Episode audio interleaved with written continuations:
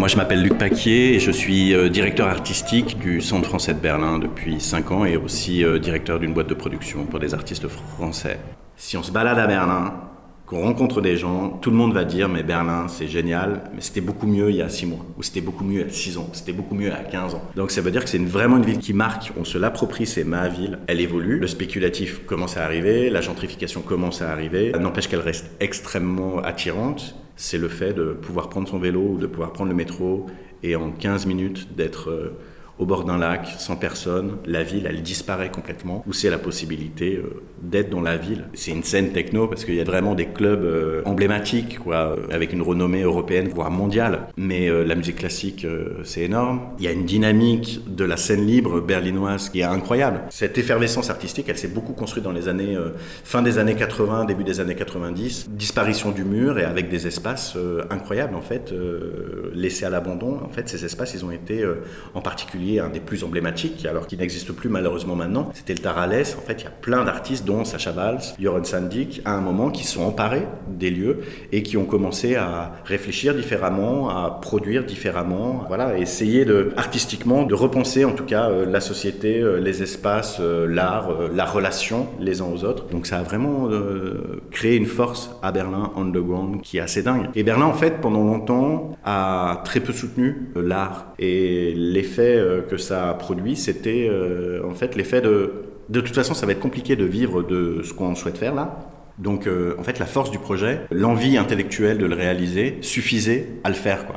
Donc il y avait une forme de nécessité artistique. Donc de toute façon, ça va être compliqué. On n'aura pas les moyens. Donc allons-y, quoi. Vaut mieux le faire que de ne pas le faire. Et en fait, à un moment, euh, il y a des espaces qui étaient vraiment pas chers pour les artistes, voire gratuits. Il y a eu un public pour ça. En fait, ça a créé une dynamique comme ça où tout pouvait se montrer, tout pouvait se dire, tout pouvait s'expérimenter. et donc euh, voilà, la scène libre à Berlin est allée très très loin là-dedans. Maintenant, ça s'est un peu structuré, les subventions sont arrivées, donc euh, les artistes, euh, bien heureusement, qui veulent être payés pour ce qu'ils font, ont commencé à postuler pour des subventions, donc à un peu plus cadrer en tout cas leurs pièces. Donc ça s'est peut-être un peu assagi, mais il y a toujours en tout cas cet élan et cet héritage de tout est possible ici, allons-y. Donc c'est sûr, la techno, la musique électronique, très très fort ici, mais sur sur tous les arts, sur les musées, c'est quand même vraiment incroyable tout ce qui se passe ici. Et puis, euh, je trouve que Berlin est une ville aussi euh, absolument magnifique, en fait. Et magnifique, ce qui est vraiment intéressant, et ça aussi, euh, je le dis souvent, en fait, c'est ça a décalé l'idée d'esthétique, ça a décalé l'idée du beau. Le beau à Berlin peut venir parfois des incohérences architecturales. Alors maintenant, c'est moins le cas, mais pendant un long moment, quand on se baladait dans la Oderberger